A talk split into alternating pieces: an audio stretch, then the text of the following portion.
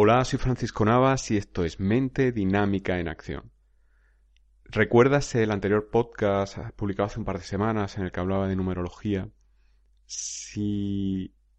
seguro que recuerdas el número que te salió, pero si en el paso previo a obtener ese número obtuviste un número maestro, es decir, un 11, un 22, un 33 o un 44, este podcast te interesa porque voy a hablar de esos números maestros.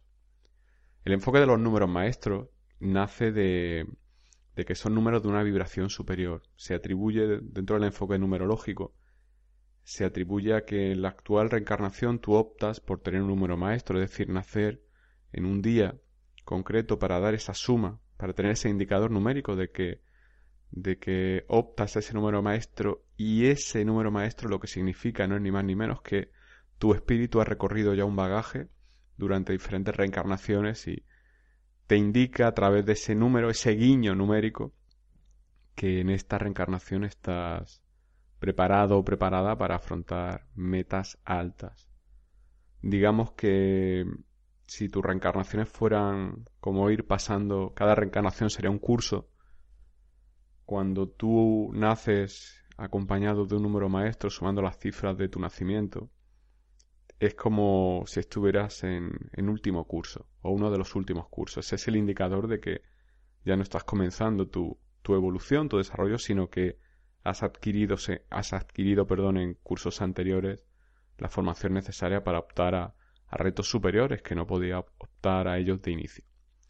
Una cosa muy importante es que el hecho de tener un número maestro no te convierte en alguien superior a nadie, sino que vas a estar trabajando en metas elevadas, pero eso no te convierte en nadie mejor que nadie. Eso es una cosa que tienes que tener muy clara, es muy importante. Un número maestro normalmente se asocia a influir en la vida de los demás, a tratar de marcar una diferencia, y eso no significa necesariamente tener un, un gran éxito en los factores medibles actualmente, es decir, no todas las personas que tienen números maestros son ricas, son exitosas, son mm, autores de bestsellers, son muy valoradas socialmente. De hecho, muchas veces sucede incluso lo contrario. Son personas que van a, contracorriente.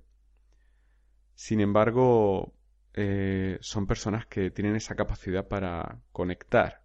Digamos que la, la característica definitoria sería una gran intuición, una gran capacidad de conexión, una gran capacidad para leer entre líneas, una gran capacidad para estar en desconexión del mundo material, tangible, y conectar con el mundo emocional, el mundo energético, el mundo de los sentimientos, tener percepciones fiables, saber cuando alguien se encuentra bien o se encuentra mal, saber cuando algo falla o algo está bien, simplemente sintiéndolo.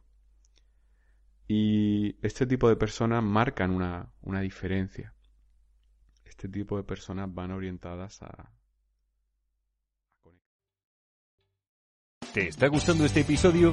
Hazte fan desde el botón apoyar del podcast de Nivos. Elige tu aportación y podrás escuchar este y el resto de sus episodios extra. Además, ayudarás a su productor a seguir creando contenido con la misma pasión y dedicación.